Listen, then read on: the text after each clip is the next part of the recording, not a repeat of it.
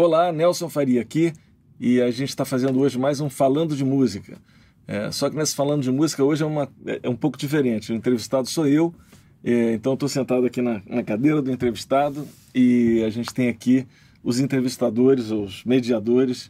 Léo Justen, como, como sempre, está presente à nossa mesa. E hoje, Juliana Faria. Olá. Minha, minha filha, nossa produtora geral, é a chefe que manda em tudo aqui nesse lugar. A verdade é essa, né, Juliana? É, claro. e a gente começa com as perguntas. As perguntas são surpresas para mim, hein, gente? Então, vamos lá. Vou começar com uma pergunta assim, um pouco uma pergunta inspiradora. Fala de inspiração, né? Vamos dizer, do Chico Chagas, que é professor aqui no Ficadica Prêmio. Chico é acordeonista, é. grande músico, excepcional. Valeu, Chico, obrigado pela pergunta. Deixa eu ver o que, que você perguntou. É, então não pergunta lá. nada complicado, não, Chico. Vai. Ó, ele tá falando o seguinte: a cozinha ou a arte de cozinhar lhe inspira melodias? Porque você gosta de cozinhar, né? pra quebrar o gelo, né? Pra gente começar. Não, porque, mas é o seguinte: você acha que acordes e frases têm o mesmo impacto do paladar? Talvez seja o seguinte, totalmente, totalmente. Cozinhar, tocar um pouco como cozinhar também, e ali misturando. Não, totalmente, né? entendi o que ele quis ah, dizer. Viu? Totalmente, Chico. Eu acho que quando a gente está tocando, se eu tenho uma coisa para falar sobre isso, acho que quando a gente está tocando, ou quando eu estou ouvindo música, até mais até do que quando tocando, né? Porque quando eu estou quando eu estou tocando é como se eu estivesse cozinhando, quando eu estou ouvindo música é como se eu estivesse Comendo comida comendo, dos outros. Né? o, o, prato que alguém fez. Tem um detalhe na comida que eu acho muito interessante, é você, quando você colocar um tempero específico, você colocar uma quantidade é, que, que aquele tempero não vai aparecer em todas as... Ou tempero ou algum, algum, alguma coisinha extra que você botou na comida, ela não vai aparecer em todas as garfadas.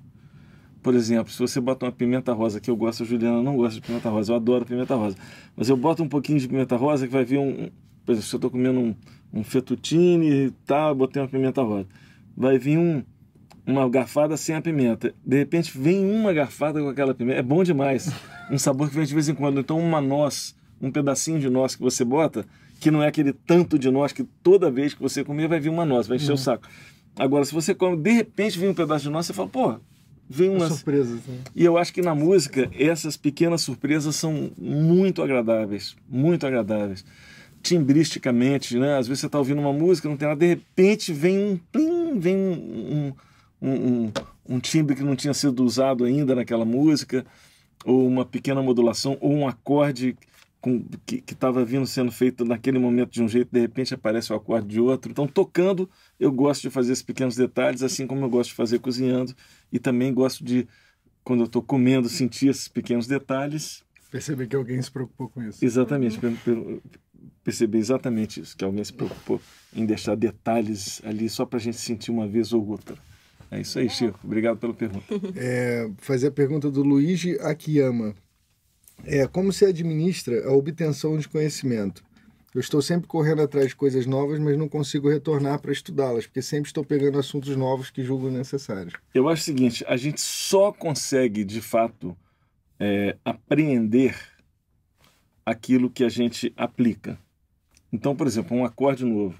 Né? Aí, tá, pensei num acorde novo, achei um acorde super bacana.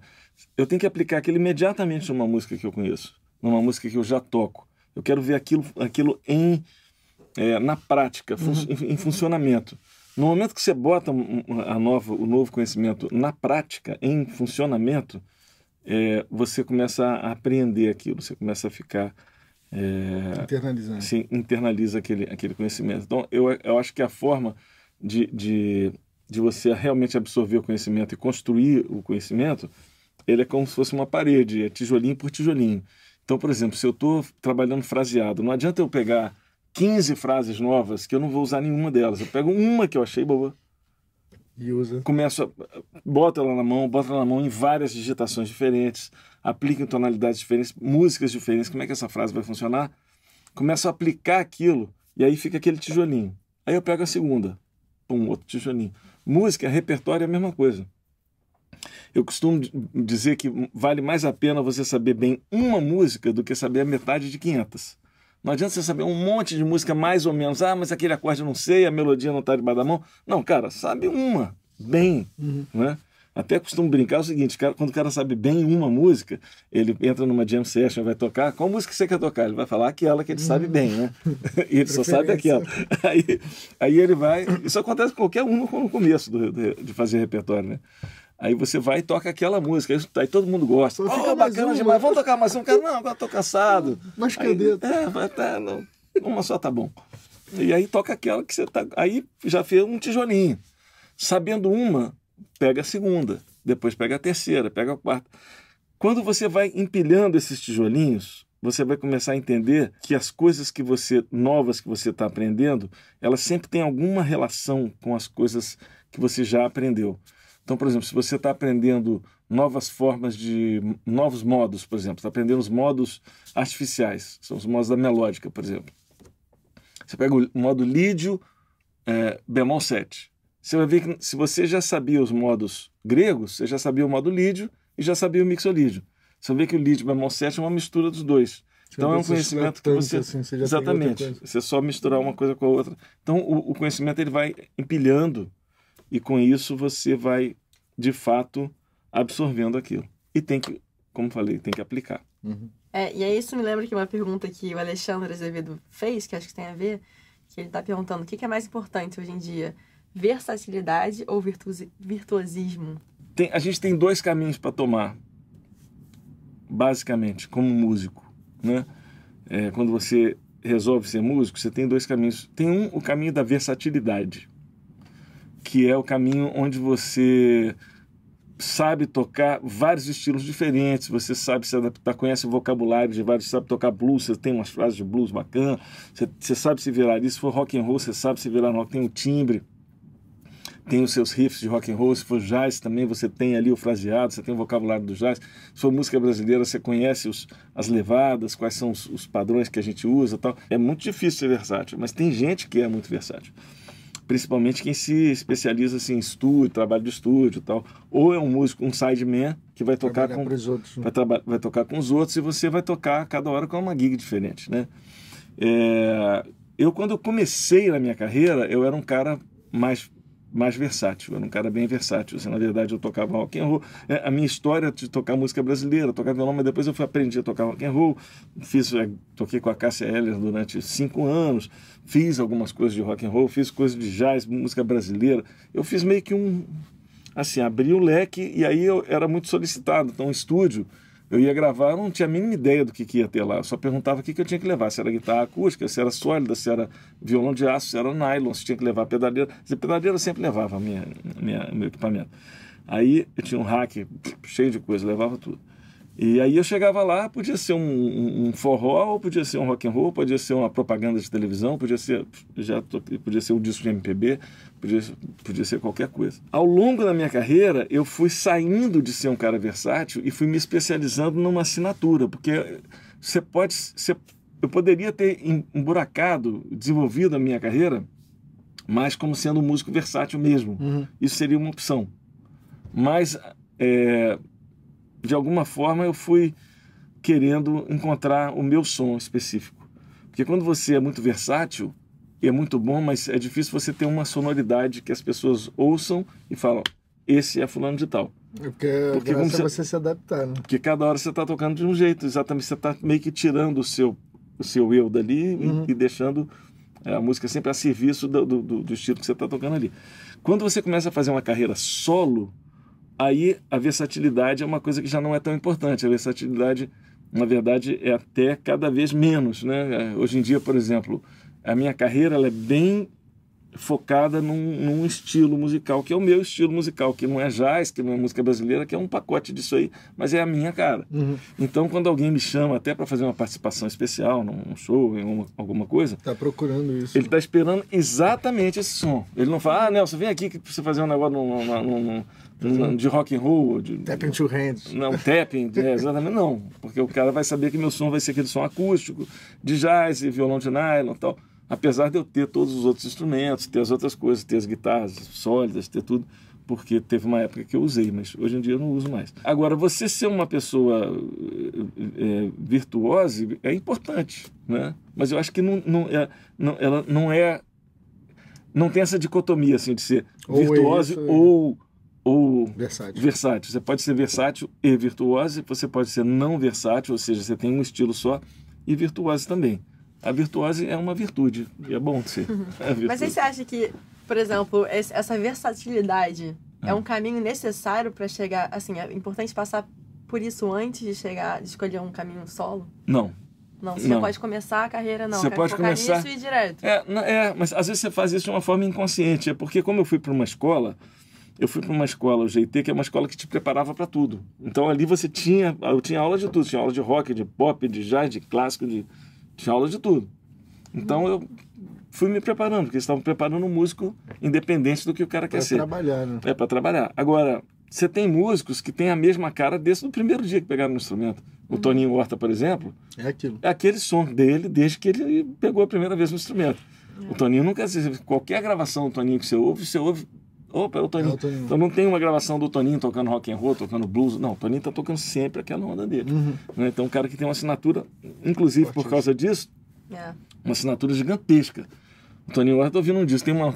Falo, opa, o Toninho tá nessa faixa. Tem uma Total. nota, você já sabe que é o Toninho. Vou embarcar nessa pergunta e vou fazer a pergunta do Matheus Silva que tem um pouco a ver com isso.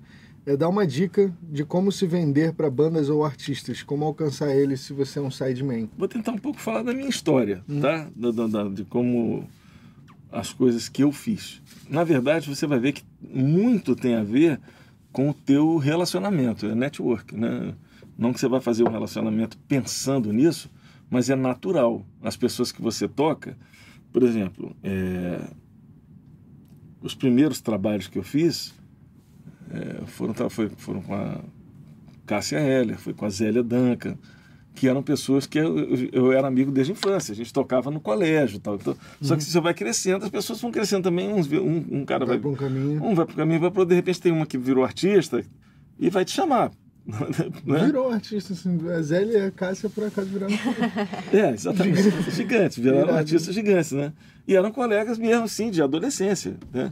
Éramos amigos, tocavam juntos, em barzinho tal. Uhum. No começo, começo de carreira tal. Então, isso é uma coisa na- natural, né? E aí, obviamente, você fazendo um trabalho, as pessoas te veem. Então, por exemplo, eu lembro quando eu fui, fui gravar com a Ana Carolina, quando a Ana Carolina lançou o primeiro disco dela, ela me chamou para gravar umas faixas. Uhum. Ela me chamou especificamente porque eu tocava com a Cássia Pode crer. né? A Leila Pinheiro também, quando a Leila me chamou, ela me chamou porque ela queria uma onda que eu fazia com a Cássia. Engraçado isso, né? É porque Apesar você. dela ter um trabalho bem É, bem diferente. diferente. O João Bosco, por exemplo, eu quando fui chamado para tocar com o João Bosco, foi porque eu já tocava instrumental, fazia muita guia instrumental com o Nico Assunção. Nico baixista, e a gente tinha, eu e Nico, eu conheci o Nico numa jam session, fui tocar, um- fui, fui numa jam session que o Nico estava tocando, cheguei lá, subi, toquei, ficamos amigos desde aquele dia. O Nico foi o cara que me indicou para tocar com o João Bosco. Quando eles fe- terminaram uma turnê lá, que era o Ricardo Silveira e tal, é, aí, entre turnês o Ricardo saiu para tocar com, acho que o Ney Mato Grosso, e aí ficou só o Nico e o, e o, e o João Bosco. Aí o Nico falou, cara, vamos chamar o Nelson e tal, falou com o João. E aí eu fui e fiquei lá, e virei diretor musical, arranjador tal, fiquei lá. é, fiquei lá fixo 12 anos, mas depois ainda mais um- alguns anos ali fazendo uma coisinha ou outra. Então eu acho que é muito por relacionamento, assim, é, você- que vai acontecendo. Hoje em dia é inclusive mais fácil, porque o teu relacionamento ele fica muito mais amplo. Vou te dar um exemplo aqui interessante. O, eu tive conversando com o Matheus Assato. E o Matheus me falou uma coisa interessante, como é que ele, como é que pintou a primeira grande gig que ele fez. É, ele, ele começou a postar no Instagram músicas, ele tocando. E esse, ele era aluno lá no GT, Uhum. estava fazendo GT. E ele todo dia, ele, ele usava o, o, o Instagram como, um, como se fosse um, um arquivo de memórias daquele ano dele no GT. Uhum. Então todo dia, no final do dia, ele postava coisas que ele tinha aprendido. Para reforçar o que aprendeu e para mostrar para os amigos dele aqui no Brasil Como ele tava. como é que ele estava. Então ele ia sempre tocava uma música. outra. Isso chamou a atenção do diretor do GT. O diretor do GT viu isso e falou, cara, esse menino é interessante, tá? E ele começou a ter muito seguidor e tal. E aí apareceu um- uma oportunidade de trabalho com uma cantora internacional. Não foi a Jessie? Foi a É, Jessie, Foi a é. Jessie. É. Aí eu disse que o diretor, a Jess estava o diretor sabia que a Jess ia precisar, ia, estava precisando de um guitarrista, recomendou o Matheus. Porque, não porque ele conhecia o Matheus pessoalmente, mas ele tinha visto, olha, cara, tem um aluno nosso aqui fazendo um trabalho legal. É porque tem um lance de network, mas também de você tem que estar visível, né? Exatamente. Eu vejo assim, Exatamente. por exemplo, o Fica a Dica Prêmio, né? É, a gente tem vários alunos ali, tem muita gente, muito guitarrista e tal. É, com certeza, se eu sei que tem um guitarrista, por exemplo, no norte ou no nordeste ou lá no sul, né?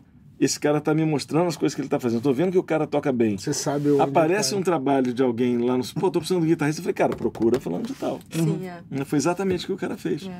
Né? Mas aí hoje, se lança no Instagram, até até lembrei de uma, uma coisa que a Juliana, do- a Juliana Vieira. Vieira, que gravou com a gente um café lá em casa, ela tava comentando, assim, porque Matheus fez uma vitrine do trabalho dele no perfil dele do Instagram. É. E ela tava falando também sobre isso, sobre como é importante, assim, quer dizer, se você quer, né, tratar seu Instagram como um perfil profissional, você focar nisso, porque às vezes o cara, o, enfim, contratante vai lá, vai ver o seu trabalho. é, e ele abre o seu perfil pra te conhecer. Então, se você se ele abre o seu perfil, você tem foto de tipo comida, enfim, coisas que É, não tem nada a ver com a né? música, não adianta. Você vê o Instagram do Matheus É e, o- e o- e o, e o YouTube dele é muito organizado. Exatamente. Cada vídeo é uma música. Então e tem desde o assim, início ele já se preocupava com Exatamente. os sei lá, tem lá 50, 50 60 vídeos, tudo música, música, música. Você clica para ouvir uma música, clica para ouvir outra música. pra- Não tem assim, olha eu aqui na praia, eu não sei o que. Não, Não, é só conhecer É. a Tem pessoa. Tipo, eu conheço um guitarrista, né? Tá, você conhece um guitarrista, mas como é que eu posso confirmar que ele. Exato, você indica um conta, cara, né? e É. aí você vai lá, vai conferir. Enfim, vai, vai conferir. E ali é muito fácil de conferir esse cara, como é, qual é o estilo dele, o que, que ele toca, etc. É porque você, quando você estava fazendo com a Cássia, você estava sendo visto. Então as pessoas te conheciam, mas também olhavam que você dava conta. Então tem, É, tem isso. é. É, mas antigamente também, assim, bastava, né? É Uhum. claro que dependendo de quem te indique, já basta, ok. Mas assim, se você, ah, contrata fulano de tal, já basta a indicação. Hoje em dia, você, além de, Você assim, de ouvir, vai você dar um vai lá ver, vai é. checar. muito fácil, na, né? verdade, na verdade, a indicação em si, ela não é suficiente. Tá? É, é, normalmente a pessoa te indica para você fazer uma fazer uma... É, Uhum. Então você, é, você vai lá e senta e toca com a pessoa, a pessoa vai ver. Eu lembro quando, eu, por exemplo, a gente, eu tava, a gente estava precisando de um baterista. Eu e Nico Assunção estávamos tocando de duo e queríamos um baterista. Uhum. E aí eu, eu indiquei o Lincoln Shabe, Do, do 3. é, que é, o- é, exatamente, que gravamos o 3. E o Lincoln era o, o baterista do Milton Nascimento. Uhum. Aí eu falei com o Nico, falei, cara, tem um baterista muito bom, o Lincoln Shabe. O Nico não conhecia o Lincoln. Uhum. Aí o Nico falou assim, pô, será que ele toparia fazer uma... Entra no Instagram dele. É, não tem isso. Na época não tinha. Não tinha. Hoje em dia, quando alguém vê, eu vou lá no Instagram do Mas cara. o lance lógico. é, entre a audition e a indicação, hoje em dia tem, tipo, um, um passo a mais. Um passo a no mais. meio do caminho. Você- que, não. já pode eliminar, um- enfim, ou, ou passar Pode por até, esse... pode até in- eliminar a, a audition. Se você vê Não, o cara, você fala, esse cara é exatamente o que eu é, quero. esse é o Do lance. Antigamente tinha Não, ele fez indicação. audition. É, Não, mas é porque eu acho maneiro da carreira do Matheus, assim, que eu sempre falo isso, ele foi direto de gravar vídeos sozinho. Tipo, ele não, não teve uma banda, que ele, sabe, ele foi direto de gravar vídeo sozinho já pra dentro de uma turnê. Pra Porque uma- ele estava exatamente. visível. Exatamente. E É, um- é um dos jeitos de estar visível é É. a internet. É a Você- internet, Você pode é. estar visível, no seu caso, fazendo show. É. Mas hoje em dia o cara não precisa estar fazendo show. Se ele tocar bem num vídeo e executar aí. Na verdade, na verdade, É você fazendo show, você fazendo show, você fazendo show, você tá visível para uma plateia ali de, sei lá, se, se for um show Sim. grande, ah, show é gra- instrumental, um show grande, mil pessoas já é muita gente na plateia para um show instrumental, né? Mas são mil pessoas. E acabou o show, acabou. Acabou o show, acabou. Agora, pega esse show, grava Bota e, e bota na internet. Você É. vai O resto falar com vida, 100 mil né? pessoas, assim, 500 mil Total. pessoas, e um milhão 10 de pessoas. anos, 15 anos, 20 É. anos. E é muito louco uma coisa que o Matheus estava falando também na, na gravação, que o tanto que as pessoas assim vão assistir o show dele sem spoiler, né, que ele fala, porque sem conhecer necessariamente o que ele vai tocar, o repertório dele. Ele ali, toca de ele- quarteto, Exatamente. ou de trio. É, o porque, cara, cara, nunca ouviu ele tocando de trio. Nunca ouviu. E é muito massa, porque ele lota o show. Assim, porque o nome dele, Matheus Assato, é forte o suficiente para as pessoas comprarem ingresso e irem assistir o show. Assim, Apostar no que vai tá independente lá, né? do que vai estar tocando. Quer saber uma outra pessoa Isso que é é assim? legal. Camille Bertot. Vai Que- o que, que os vídeos das Total. pessoas fazem? É ela fazendo sketch. É, exatamente. O que, que é o show dela? Não sei, mas eu vou lá ver. Eu vou querer descobrir o Eu que, que quero ela vai ver. assistir. Ela, ela veio no Brasil e, e me convidou para fazer um show com ela. Eu fiz um show em duo com ela lá em, em Curitiba. E fiquei super, super impressionado porque a Camille é uma artista basicamente de Facebook. E quando a gente chegou em Curitiba, cara, tava super, hiper lotado. Impressionante. É impressionante. Ninguém nunca tinha visto o show daquela menina. É. Só tinham visto ela no Facebook faz, É cantando. marca, né, cara? Ela virou E ela, tá marca. no, e ela tá vendendo show no momento da carreira dela que ela tá no auge, entendeu? Então, é tipo o poder da internet de, de chegar nesses lugares de uma forma muito mais democrática É. e muito mais fácil, assim. Então, Vamos aí tem uma pergunta aqui que tem a ver com, com isso também, que é do Thiago Spengler. E ele tá perguntando o seguinte: se você tivesse acabado de voltar hoje, hoje, do GT, Ah, cenário atual, Hoje, tá. como é que seria a sua estratégia? Você Ô, Thiago, o cara, Thiago, o Thiago, ele- é, eu já saquei que o Thiago é cara espiado. Ele de vez em quando pergunta umas coisas bacanas, pergunta sabe? boa, não. Essa pergunta é muito boa. Você ainda não Putz. é o Nelson Faria. É, você não, só o acabou Nelson de Faria chegar. acabou de chegar, agora, como é que seria o seu caminho? O meu caminho seria usar as redes sociais. De fato. Total. Exatamente o que o Matheus fez. O Matheus chegou, nem, nem chegou do GT, né? Antes mesmo, lá ele, Uhum. Ele começou a fazer o trabalho. Tiago, eu acho que eu, que eu faria isso, que é a forma mais direta que eu tenho de falar com as pessoas hoje em dia é a rede social. Na minha época, a estratégia foi muito diferente, nem foi pensando numa estratégia, porque a gente acaba fazendo muita coisa sem. Infelizmente, a gente acaba fazendo muita coisa sem pensar. Algumas dão certo, outras não dão. Se a gente tivesse pensado, talvez o resultado poderia ter sido até melhor. Mas é, atualmente eu faria isso. Eu, eu, eu faria, começaria a colocar meu trabalho todo na rede social. Será que você já teria Cara. pensado no café lá em casa, já de cara? Não, mas sabe uma coisa? A sua estratégia não foi tão diferente assim. É porque, é porque claro, não tinha a ferramenta que a gente tem Uhum. hoje. Mas, pô, você pegou o seu- tudo que você aprendeu, colocou numa apostila e carimbou o seu nome e isso. número. Sim. Cara, hoje em dia você pegaria o que você aprendeu, transformaria em vídeo É. e colocaria pra rodar. Só Não- mudou não a foi plataforma, tão né? diferente É. assim. Digo, não, mas eu digo assim, sabe? é, mas, é, mas isso aí é, é o lado didático, né? Meu lado didático. Mas o lado artístico, Não, Mas mas, o contribuiu pra didático. é, não, mas assim, você também poderia explorar É. seu, dado, seu, seu lado didático. Aham. É, assim, né? Circulando o que você aprendeu. sim, sim, Né? sim, da mesma forma. mesma E forma. sim, da mesma forma. Só que tudo bem, Agora, o artístico. O ele lado um artístico, não. é. O lado artístico, na época, é, eu comecei a, a me conectar com as pessoas que estavam tocando O que e comecei a fazer show, comecei a tocar em barzinho, tocar, né? E aí, quando você... Tem uma coisa também seguinte, na época que eu fui, era uma época onde muito poucas pessoas tinham ido, né? É, por exemplo, eu morava em Brasília, né? Em Brasília ninguém tinha ido, quer dizer, tinha ido um Então cara, você é, tinha ido um cara, na verdade, que- cara. é, então as pessoas estavam muito curiosas para saber, né? Uhum. E aí se você está tocando e você está apresentando, você está chegando e tocando e, e fazendo um trabalho bacana, começa aquilo começa a virar um burburinho. As pessoas começam um a falar para o outro, um falar para outro. De repente quando você vê, você está enchendo os lugares, aí as pessoas querem que você toque. Uhum. É, é muito mais fácil você convencer um, um, um contratante de, né, de contratar seu show quando ele vai tá no, você só chamar ele, É. pessoal, vamos lá assistir meu show ali, que você vai ver. Aí para chegar lá, o show tá lotado, cara, quero. Ok. Faz se você quiser aí, É. mas. Engraçado, até aconteceu isso agora recentemente, É, não tão recente, mas assim, já agora, né, com o nosso trio, na volta do nosso trio, né, que a gente foi tocar e a gente resolveu fazer essa volta, a gente fez um barzinho aqui no Rio de Janeiro.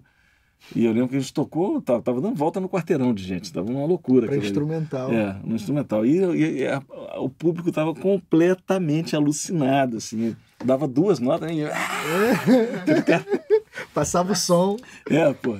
E eu lembro, quando acabou o show, tava na plateia um cara que era um contratante né, é, de um show de, do Festival de Jazz de Macapá.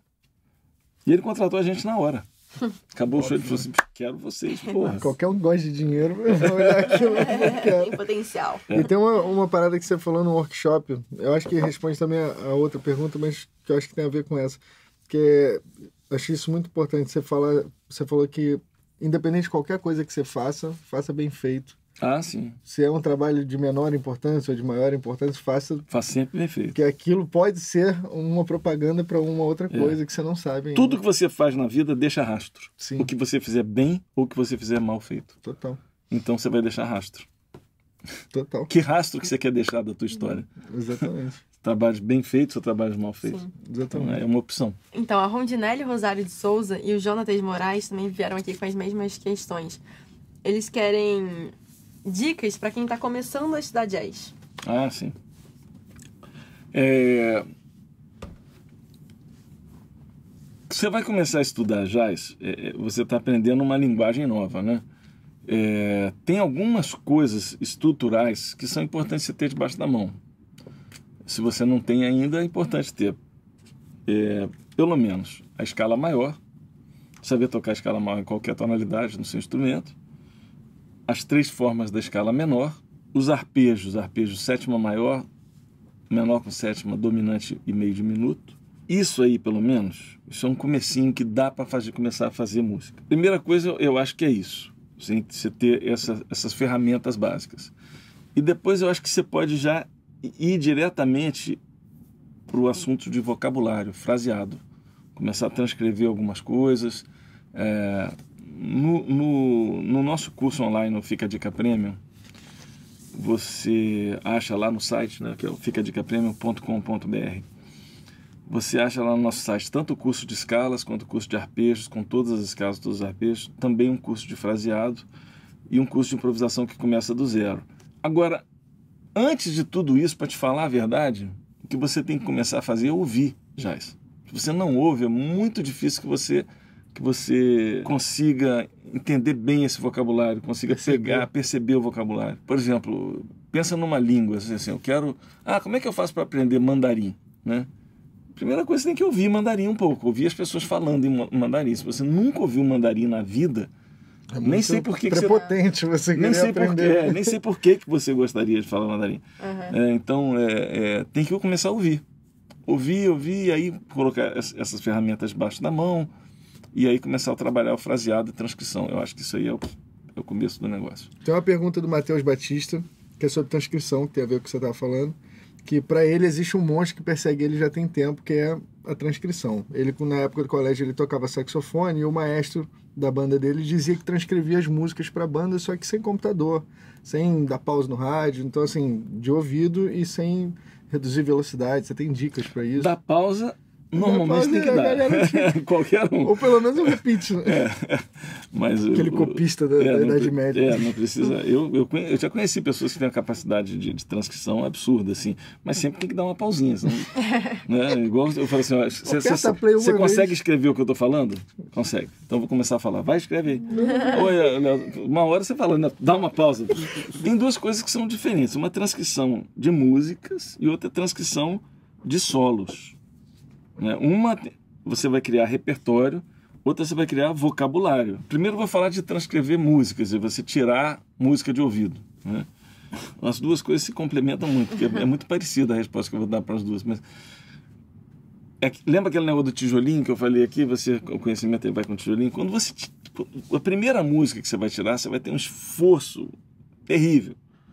Mas se você conhecer um pouquinho de teoria, de harmonia, ajuda você conhecer é, o, a, os, como, é que, como é que se forma o campo harmônico, né? quais são os acordes dentro de uma tonalidade. Você vai ver que uma música, se ela está numa determinada tonalidade, ela vai estar tá usando acordes ali daquela tonalidade. Aí, se você conhecer outras ocorrências harmônicas, você vai ver, ah, tem possibilidade de acontecer um sub-5, tem a possibilidade. E se você já passou por essas, é, essas ocorrências e já sabe qual é o som disso, quando você ouve a música tocar, você fala, ah, foi aquilo. Uhum. Né? Então, você tira rápido, você tira sem precisar parar o disco, né? Na verdade, você tira sem precisar diminuir a velocidade. Uhum. Se ouviu, já sabe o que é e pronto. Mas mesmo assim, talvez a primeira música vai te dar bastante trabalho. O que você vai ver é o seguinte, você vai quando você faz a segunda música, já tá mais fácil. Você vai começar a notar que a segunda música que você vai tirar, ela tem várias coisas que aconteceram na outra. Várias, vários encadeamentos harmônicos que, que são exatamente a mesma coisa. Então, é, você fala, pô, isso aqui eu já ouvi naquela outra música. A terceira vai ser uma junção da, da primeira com a segunda, e a quarta e assim por diante. Uhum. Então, quando você começa a fazer isso, a tua prática, você ouve a música e já sabe tocar. Uhum. Você fala, ah, entendi isso aqui, né? Por exemplo, você você está tirando uma música, teve muita dificuldade de tirar a música assim.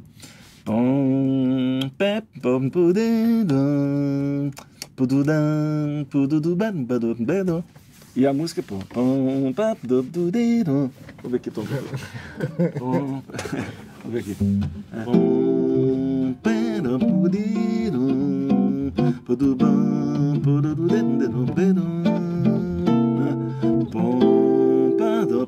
Foi Fá maior. Sol 7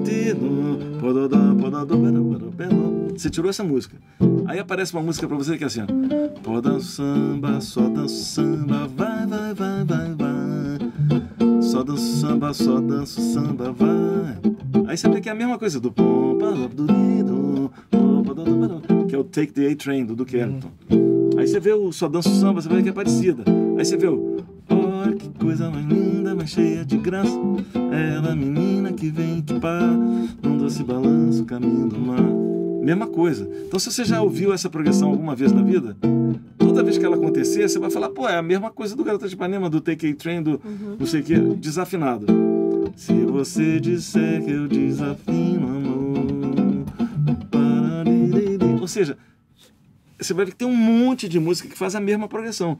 Então, se você já ouviu essa progressão alguma vez na vida, Prestou guardou atenção, essa né? progressão, guardou. Quando você ouve em outra música, você fala, pô, é igual, que- igual aquele ali. É. Então, por exemplo, o desafinado começa igual. É, se você disser pode dar tiro, foi para outro lado. Já fez outras coisas, né? Mas aquele comecinho ali você já entendeu, É. só repetir, né? É, dá pra fazer um paralelo também com o estudo de língua, né? Porque assim, depois da, sei lá, terceira língua que você aprende, ainda mais se for, sei lá, línguas latinas, né? Sim. Cara, no fundo Total. você já, uma vez que você já entendeu, né, a estrutura, a forma de pensar, você já vai associando, fica cada vez mais fácil aprender línguas Exatamente, novas. Quanto mais exatamente. você aprende, mais É. fácil fica. Verdade, se você pega várias línguas assim, pô, próximas então, né? É, próximo então, melhor ainda. Que a forma mas- de pensar é igual, você só vê que, ah, muda É. essa palavra aqui, aquela ali, ah, mas tudo mais, essa frase é igual. Sim, é. Fala do mesmo jeito. Fala, é, né? enfim, o lugar começa- do verbo, o lugar do pronome, É, não muda a forma de associa, pensar, né? é. É. Então, assim, e se for transcrição de frase, é exatamente a mesma coisa. Você vai, vai tirar uma frase, né? A primeira. Quando você pega um cara para transcrever, é muito interessante, um cara só. Vamos supor, vou começar a transcrever o, o Alexandre Carvalho. A gente está fazendo um trabalho, um curso intensivo com Alexandre Carvalho. A gente fez um curso intensivo no Telegram, é, que foi basicamente só transcrição. Transcrever. Solos em músicas e transcrever. O cara que passar por tudo isso e, e transcrever todos os solos, depois ele pega o Alexandre Solando em outra música, ele vai reconhecer. Uhum. Ele vai conseguir transcrever aquilo muito mais fácil. Porque ele vai, porra, ah, eu conheci essa frase, conheci aquela outra. Opa, você transcreve rápido. Total. Quando você pega uma pessoa, é, é bom às vezes você pegar um cara só e transcrever dissecar. bastante. Porque aí você, ah, você vai ter muito trabalho para transcrever uma música. Na segunda já é mais fácil. Na terceira você fala, opa, já ouvi isso aqui antes. Uhum. Né? Isso aqui eu já sei tocar. Ah, e assim por diante. Você pega um Charlie Parker, por exemplo, você vai transcrever, você vai ver a mesma coisa. Hélio Delmiro, Bill Evans, qualquer um desses. Né? Então, o trabalho de trans- de transcrição, se eu tenho uma dica para te dar é, sobre transcrição, eu vou te, te dar uma dica que é o seguinte: não, não se preocupe em transcrever o solo inteiro, porque isso dá muito trabalho Isso, e às vezes você fica, você fica preso à, à- forma que o cara conectou uma ideia a outra. Pega uma, uma ideia é, específica num momento harmônico importante, tipo um 5-1, 2-5-1. O que, que ele fez ali, naqueles compassos? E aí pega aquilo só e transcreve. E aí começa a aplicar. aquilo. E disseca aquilo. E começa a aplicar em outras situações tal. Isso aí ajuda muito. Se você tirar o solo inteiro, vai te dar muito trabalho e você às vezes não consegue perceber onde começa e onde acaba a frase. Uhum. Você tem que fazer esse esforço de perceber onde a frase está e copiar aquilo ali. Eu lembro que você me deu essa dica que eu fui tirar o solo do. Eu não lembro agora de um, algum saxofonista tocando com o Miles e eu falei, pô, Nelson, eu só comecei a tirar o solo por causa dessa frase, mas o resto do solo tá dando um trabalho. Ele falou, cara, você já tirou a frase que você queria. Você tirou, pega aquilo. Estuda ela, Agora aprende. aplica, aprende, Exatamente. começa a usar, senão, senão você esquece. Exatamente. Legal, é. Vai lá. Uma, uma outra pergunta que tem é sobre. Estão te pedindo uma sugestão sobre rotina de estudos. Quem fez essa pergunta foi Matheus Henrique. Boa, O que, que você Matheus. sugere? Ótimo, isso aí é muito importante. Eu tenho, eu tenho uma experiência de ter ido para uma escola, na época, o, GIT, ele tinha isso muito bem organizado, esse sistema. E isso me ajudou muito. É, esse- eu aprendi a estudar ali. E lá eu aprendi o seguinte, que a gente tem duas, dois tipos de estudo. Tem o estudo de, de matérias que são coisas mecânicas e tem o estudo de matérias que são coisas criativas. As coisas mecânicas, você, você deve organizar o seu tempo em espaços curtos de tempo. Tipo assim, vou estudar pejo sétima maior durante cinco minutos. Para estudar 5 minutos de arpejo sétima mão, descendo, subindo o braço, todas as agitações. Uma agitação, uma agitação, 5 minutos, descendo. Depois, segunda agitação, mais 5 minutos. Terceira agitação, mais 5 minutos. Quarta agitação, mais 5 minutos. Quinta agitação, mais 5 minutos. Fez todas as agitações do sétima maior e usou 25 minutos do seu tempo. É, se, se você não tem tanto tempo, faz 3 minutos. Você vai usar 15 minutos de, de, de digitação de arpejo sétima maior e esses 15 minutos é super suficiente. Se você fizer focado isso. Então você vai pegar 3 minutos do arpejo sétima maior, primeira digitação, 3 do segundo. Esses estudos que são assim, leitura, estudo de arpejos, de escalas, são, são estudos é, técnicas, são estudos mecânicos. Né? Então, leitura, vou estudar 15 minutos de leitura. Pega um livro de leitura, vai lá, estuda lá, vai ler três exercícios, quatro, cinco. E a outra parte, que é a parte criativa, ali você precisa mais tempo, que é desenvolver fraseado, é, transcrição, é, harmonia, pensar em, em arranjo, é, arranjos para guitarra solo tal. Isso aí você vai gastar um tempinho a mais. Então você tem que ter um tempo um pouquinho mais livre. Então, se você tem, por exemplo, duas horas para estudar por dia, você pode separar aí, sei lá, 45 minutos para coisas mecânicas e uma hora e quinze para coisas é, é, Criativo. criativas. E nunca esquecer de tirar intervalos para descansar. É muito importante. A cada tipo 15, 20 minutos, você dá, uma, dá um relax. Ou então você fechou um ciclo, né? Estudou os arpejos de sétima maior. Ok, 15 minutos, dá um relax. Solta o braço, entendeu? O, o, eu lembro uma vez que eu vi o Hermeto Pascoal falando um negócio que ele gosta de. Ele está muito tempo assim, tocando, ele gosta de ir no banheiro lavar a mão. Ele lava a mão e pronto, passa uma água. Hum. Quem fez isso lá em casa antes de tocar foi o Stanley, Stanley Jordan. Jordan. Não sei se você lembra. Com água quente. É, ele lavou a mão com água quente antes de tocar para dar uma relaxada e tal. Uhum. Foi bem interessante. Ele, a gente ia começar o programa, eu gravei com o, um café lá em casa com o Stanley Jordan. Quem não assistiu, passa lá no, no canal do YouTube. É muito legal. E o Stanley, quando a gente ia tocar, ele, ele falou: tem alguma pia com água quente? Eu falei: tem, então. Ele foi lá, lavou a mão com água quente, deixou. Pode lavar uma louça também, né? Aproveita Ó, essa xícara que você Agora tem que falar um negócio. Lavar louça é importante. Tá certo. Eu, eu concordo, filho. Já lavei muita louça na vida. Mas, rapaziada, se você for tomar um vinho um dia na sua casa, aquelas taças, não lava aquilo. Tô falando sério, velho. Desculpa dele, né? Desculpa dele. Não é desculpa, Não, não. tô brincando. Aquele Bebê é Kramer. só taça de vinho, né? Não. Bebê Kramer, acordeonista da Pesadíssima, tá lá no café lá em casa. Um dia encontrei com ele, lá no Cardozão, Com a mãe fechada. com a mão enfaixada. Falei, que, que foi isso, velho? Lavando Louça. Não, não é lavar louça. Porque se Lavando lavar isso aqui, taça, não tem problema. taça. Lavar uma taça. a- É. Encostou ali no biquinho do negócio, a taça quebra, meu amigo. Você é músico, quebra a sua, corta a sua mão. Não. Cara, Por isso que lá eu só como tudo não. em taça. né? Eu tenho o maior grilo com esse negócio. Não lavo louça, taça de um negócio. Lava isso aqui, lavo. Prato, tá.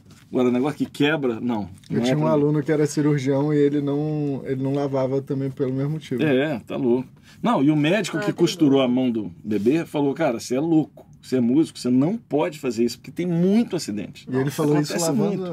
Nossa, mas foi nesse nível o corte? Que... É porque Foi, pode cortar alguma pesado. coisa e você perder cortar. movimento, entendeu? Puta, Não, É porque é um corte Não, muito parou, bonito. parou. Não, mudou. total, ainda mais quando é aqui, assim. Não, você puxou essa pontinha. informação.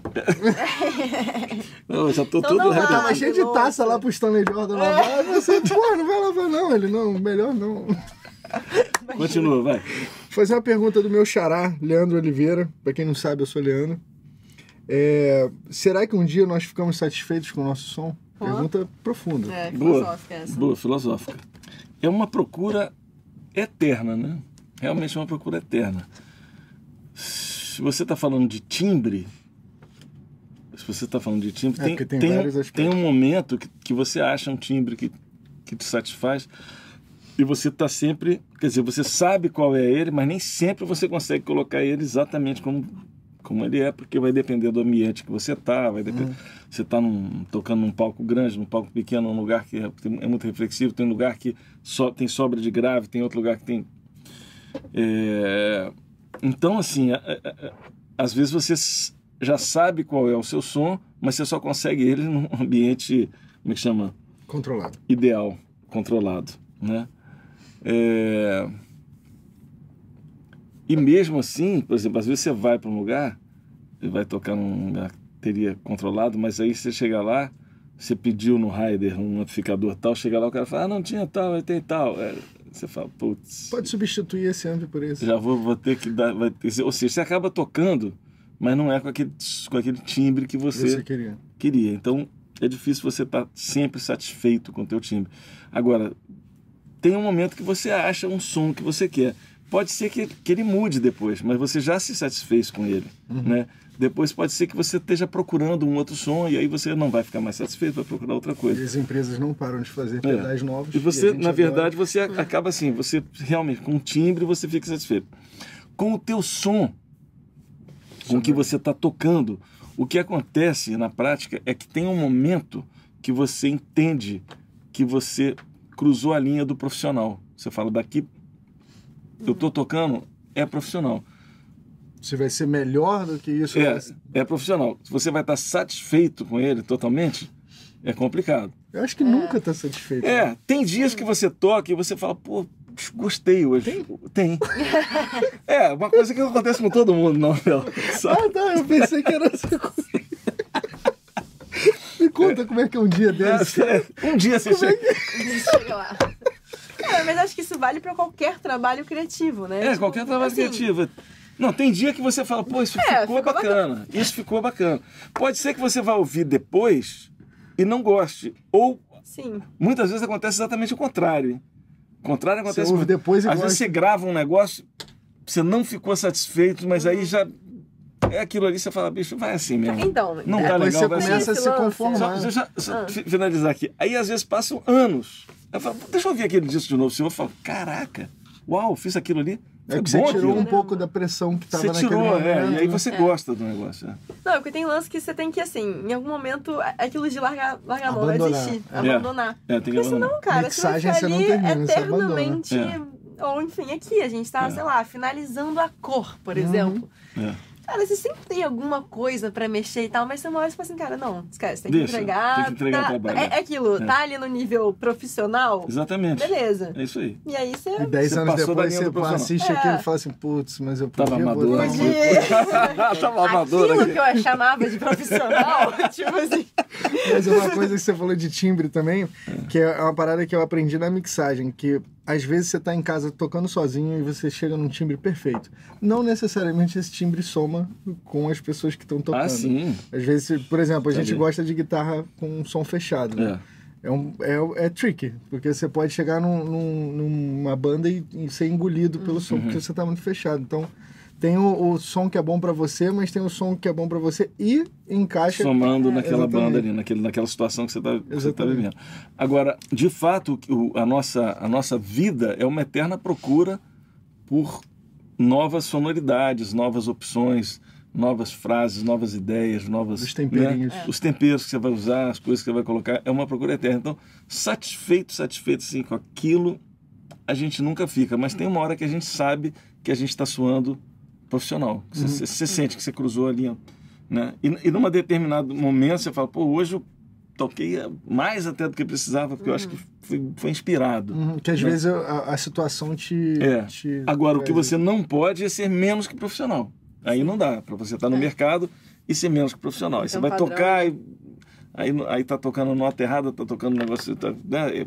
Não, aí Uhum. não, tem que ser profissional. Pode não ser o cara mais inspirado do mundo, pô, que lindo que o cara fez. Não, mas você ouve e você O fala, pô, arroz com feijão bem feito. tá tudo legal, tá tudo no lugar. Né? Aí É. tudo bem. Não, total. Chega um dia que você reconhece que você já tem essa habilidade desenvolvida. Ó, o Tadeu aqui perguntou. Tadeu Vila Real. É, violão de luthier de nylon. Qual gosta mais no Brasil? E botar captador ou não? Tum, tum, tum, Eis a questão. Cara, cada luthier tem um, uma- um som diferente. Eu gosto de vários luthiers, cara. Tem vários luthiers que eu gosto. Eu tenho violão do, do Antônio de Padua Gomide, tenho violão do Jó Nunes, Tem do cash também. tenho violão do Cast, tenho violão do Hugo Arantes, tenho violão do Otto Winkel. É, ou seja, eu tenho vários violões. Tem um violão que é feito por luthier da Giannini, Uhum. que é um top de linha que foi feito à mão. Eu tenho o violão, o café da, da o modelo Da café da Tajima, que também é um, um violão Muito top. Cada violão tem uma cara diferente. É muito difícil, cara. Acho que depende da situação. Depende né? um pouco da situação. Eu, assim, eu tenho gostado muito de tocar no violão do, do Hugo Arantes. Tenho gostado que é um violão realmente que tem uma. Ele é sequinho, cara. O som é bem sequinho, eu gosto. É, mas, mas também o do João Nunes é excelente, do Antônio de Pado é maravilhoso. Quer dizer, pff, Violões. são, são, são violões e violões e violões. E É, captador. Eu acho assim, o som do violão mesmo, quando eu vou gravar, não tem dúvida, zero de dúvida, é microfone, gravando. No palco, depende da situação que você tá, colocar um microfone vai te botar em maus lençóis. Uhum. Porque o microfone vai sair captando um monte de coisa, vai dar feedback, vai, Vai ser difícil trazer o teu som. vai ser difícil você conseguir o som bacana com o microfone no palco, a não ser que você tenha muito tempo, você tenha, tenha ido com o seu técnico que conhece o seu som, é, você tenha condições muito boas no lugar que você vai trabalhar, acústicas e tal. Então, quer garantir, é, numa situação de palco, coloca um captador. Mas eu coloquei em um violão, coloquei o captador no violão do meu Antônio de Pádua, O peso. coloquei um piezo. É, na verdade ele é um piezo, mas ele tem também um, um, um microfone por dentro, Condensadorzinho. um condensador. É, então ele tem o duplo, ele tem uma chavinha onde você bota mais microfone, mais. Mix- Então é um mix. né? é um mix. Então na hora eu posso dosar, mas os outros eu tenho usado só com microfone. Estou preferindo. Vou fazer a pergunta do Messias Messina, que ele pediu para você falar um pouco sobre tríades de estrutura superior, que é difícil falar isso. Tríade de estrutura superior. Eu sou carioca demais para isso. Tríade de estrutura superior. Três tigres tristes. Você tem uns talentos que eu não consigo. É, boa pergunta. In- Inclusive, o, o Messias também tinha me perguntado isso lá no, no nosso grupo do Telegram. Quem não sabe, a gente tem um grupo no Telegram, tem um canal no Telegram. O, vai estar aqui embaixo. Coloca lá né, depois um, É, não, na tem. descrição. Tem a descrição. É, tríade de estrutura superior é o seguinte: é quando você tem um acorde básico e ou na harmonia ou na melodia você faz uma tríade na estrutura superior. Eu vou tentar simplificar aqui. Imagina o seguinte: um acorde ele tem sete notas. Uma escala tem sete notas. O acorde tem fundamental, terça, quinta e sétima. Nota que eu pulei dois, quatro e seis. Né? Se você pegar essas três notinhas aqui, ó, 2, 4, 6, isso aqui dá uma tríade, que você vai tocar aqui na estrutura superior. Então, se eu tenho Dó, Mi, Sol, Si, Ré, Fá sustenido, Lá, isso é o acorde de Dó sétima maior completo, e a escala, escala lídia, né? Dó, Ré, Mi, Fá sustenido, Sol, Lá, Si. Mas quando eu faço Dó, Mi, Sol, Si, Ré, Fá sustenido, Lá, aqui eu tenho uma tríade de Ré maior, e aqui eu tenho um acorde de Dó, Dó maior. Quando eu superponho essas duas coisas, eu tenho um som de Dó com sétima maior 9, 9 é, 6 e sustenido 11. Então, a tríade de estru- de estrutura superior é aquela tríade que dá esses sabores diferentes, resultando em escalas diferentes dentro de um acorde. É muito usado na, no acorde da dominante, porque o acorde da dominante tem várias opções. O acorde dominante 1, 3, 5, 7, 5 bemol 7, você pode ter nona menor, nona maior, nona aumentada, quinta diminuta, quinta aumentada, você pode ter é, décima primeira aumentada, pode ter décima terceira maior, décima terceira menor. Com isso, essas combinações dão várias tríades diferentes. Eu vou exemplificar rapidamente na guitarra. Por exemplo, vamos supor que eu tenho aqui um Lá 7. Tá? Lá 7.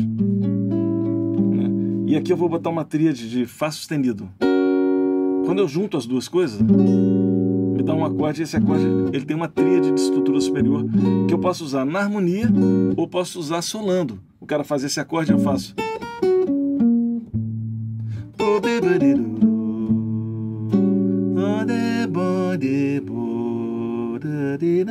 Isso é uma, uma tríade.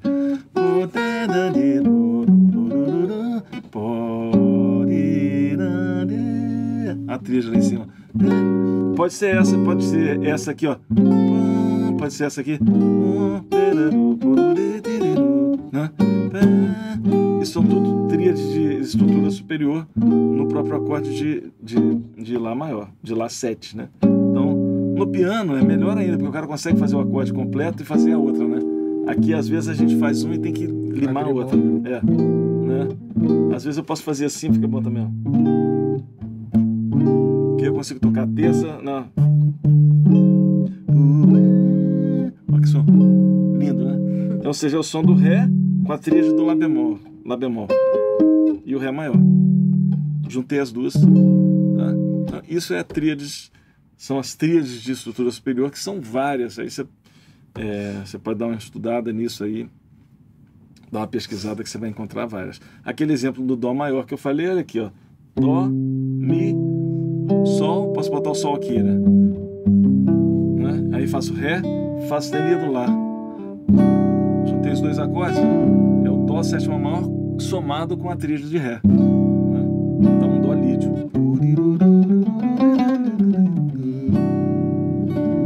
Isso. Tá bom? É isso aí. O Josué de Oliveira Nascimento tá perguntando o seguinte: sobre as cordas que você usa, qual marca, qual calibre e por que usa essas cordas? Então fala um pouquinho sobre isso. Boa. A corda, ela tem várias coisas. Primeiro tem a sensação tátil da corda, que é uma coisa importante. Outra coisa tem a tensão da corda, se ela vai ficar mais frouxa ou mais é, Tensa. mais tensa. Obrigado. Estou aqui para isso. mais frouxa ou mais tensa. E outra coisa é o timbre que a corda dá. Então eu gosto de usar cordas mais pesadas. Eu uso 012. É, gosto de usar cordas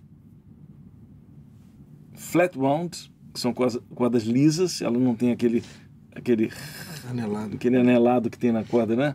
É uma coisa mais lisa. É, com isso você tem menos diferença de timbre entre as cordas graves e as duas primas que são, normalmente não são encapadas. Né? É, e, e ela tem normalmente essas cordas mais grossas elas têm um timbre mais doce, mais aveludado. Né? Mais. Agora, lógico que o timbre isso tem muito a ver também com a escolha dos captadores, como é que você vai usar Tonalidade a ali. tonalidade, aberto ou fechado. Tonalidade, o botão O botão da guitarra. É. Não... Ah, não, tom. tô- A Labella, que é uma fabricante de cordas eh, nos Estados Unidos, eles fizeram contato comigo e a gente fez a corda eh, do jeito que eu gosto, exatamente dessas, dessas qualidades que eu estou falando, e eles fizeram a corda Jazz Flats modelo Jazz Flat, modelo Nelson Faria. Cadê? Temos uma aqui. Só que esse, esse envelope tá velhão. Mas essa aqui, ó, se- der para olhar, tem uma, uma foto minha. Eu, eu sugiro que peguem na, na internet uma, Uma capa bonita. uma né? capa botar bonitinha. assim. É, eu boto aqui do lado. É porque essa corda tava Ah. na bag do Nelson. É. Ousada, né?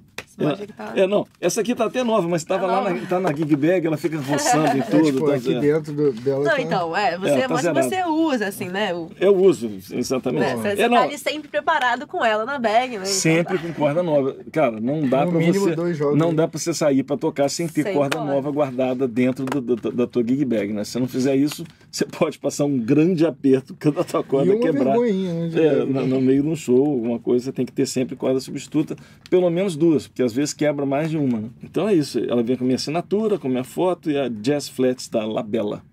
Tá?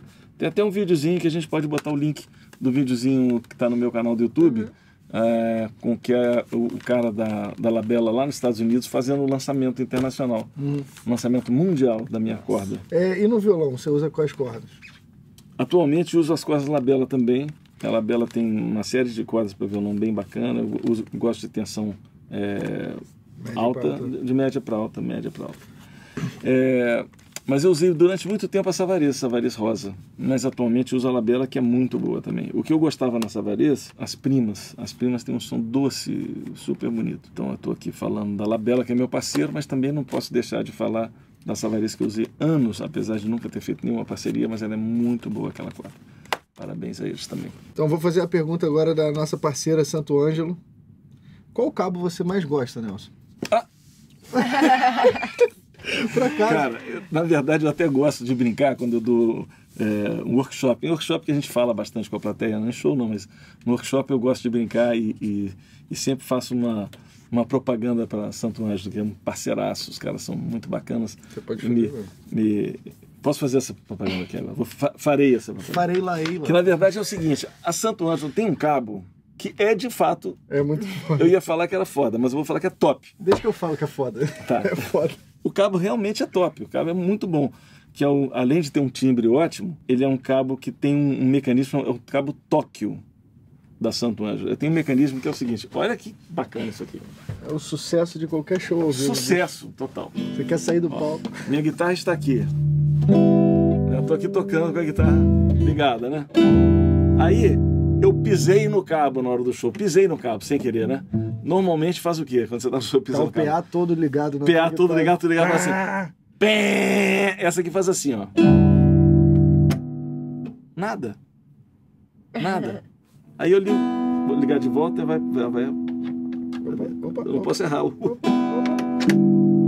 Sacou? Ela só fala quando, quando é plugada. Antes você, tinha, antes você tinha que esperar o cara do PA te li- Exatamente. Antes eu tinha que ficar lá pro cara assim, corta, corta, corta. Deixa eu ir embora, deixa eu ir embora. Na hora de sair, né? Na hora de sair do palco, cara. Total. Na hora de sair do palco, você não tinha como tirar o cabo, você não ia fazer pen, você tem que ficar esperando o cara te olhar. Você fala, corta a guitarra, corta. Aí corta, aí você tira. Mas agora, com os cabos Tóquio da Santo Ângelo, não é propaganda. É perfeito, é bom demais.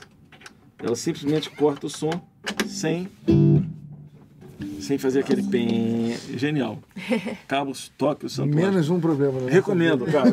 O meu cabo é bom demais, é bom demais. Recomendo Mas ainda tem que totalmente. estudar as tríades. Agora, assim, ainda não vai agora interessante que a, São João, a Santo Ângelo que mandou essa pergunta, É, a própria. Santo É, Ângelo. Exatamente. Gostei de ver, os caras estão ligados, cara. Ah, ligados. valeu, Santo Ângelo. É. Obrigado. Bom, vamos encerrar então aqui por hoje. Fechando a tampa. Vamos fechar Ela aqui. que manda.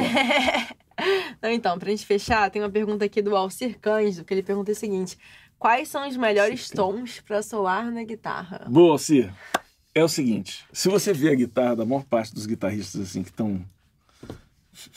Né, se o cara, por exemplo, o cara é um blues, rock and roll, aquela quinta casa do cara ali tá... Tá Os traços estão todos acabados, o cara toca, fica ali tocando em Lá menor, né, direto e tal. É, que é um tom bom para tocar mesmo. Agora, na real, na real, na real, a guitarra tem uma facilidade, que é o seguinte, que todos os tons são exatamente iguais. Não faz a mínima diferença tocar num tom ou no outro. Vou mostrar para você como, como funciona isso. Olha aqui. Estou com a guitarra aqui. A guitarra. E vou tocar uma, uma coisa qualquer num determinado tom, tá? Então eu toquei aqui, por exemplo. É.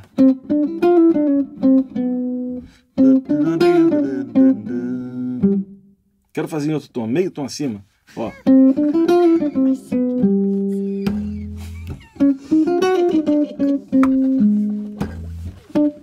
É só dar uma porradinha aqui, ó. Se eu fizer escala maior.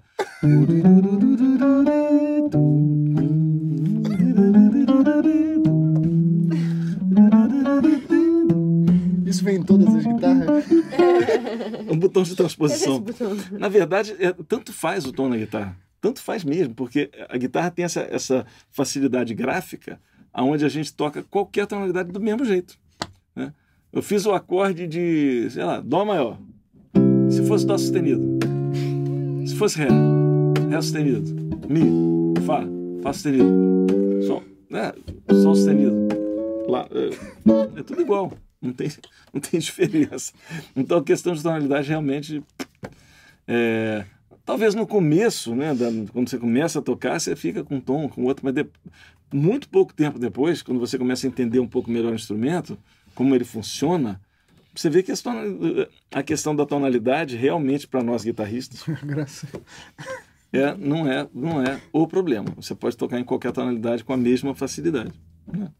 Algumas vão te propiciar mais cordas soltas, Mi menorzão. né? outras menos. Então você está tocando em Mi menor, Lá menor, Sol maior. né? Sol maior, você tem bastante cordas soltas. Você vai tocar em Lá bemol, às vezes você fala, pô, para acompanhar. Agora, para improvisar, tanto faz. Né? É, se está em Lá bemol, se está em Lá, se está em Si bemol, Si. Né? Tem algumas tonalidades que a gente costuma tocar mais. Por exemplo, se você toca é, no- no- jazzisticamente, se você toca um blues, por causa dos instrumentos de sopro, os tons mais usados são Si bemol e Fá. Né? É, por quê? Porque o tom, de, o, tom de, o tom de Si bemol ele vai ser Dó maior para alguns, Uhum. vai ser Sol maior para outros. São dois tons bem. É. E o tom de Fá vai ser Ré maior para uns caras, vai ser Sol maior para outros caras, vai, vai ser Sol maior para outros caras.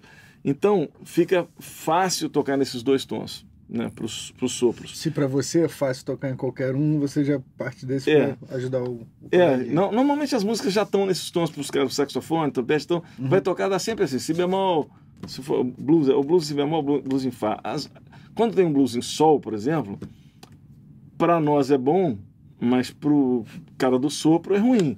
Então, normalmente a gente não vai para um tom desse assim, são, são, são- são tons assim que são não são tão bons para os caras. É, ou se eu faço lá maior, para mim lá maior é ótimo, né?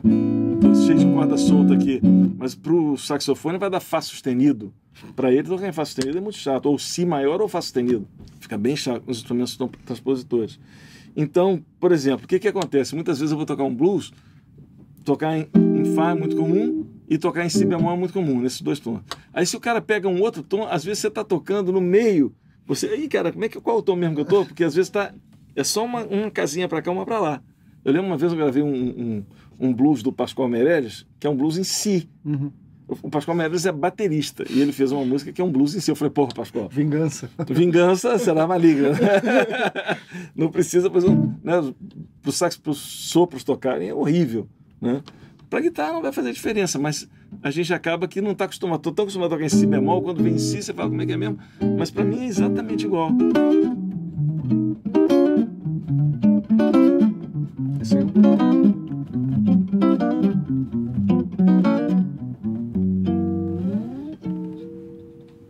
Beleza. Isso. Então, então é isso. Obrigada, gente. Falou, acabou. Até a próxima. Até. Valeu. Obrigado.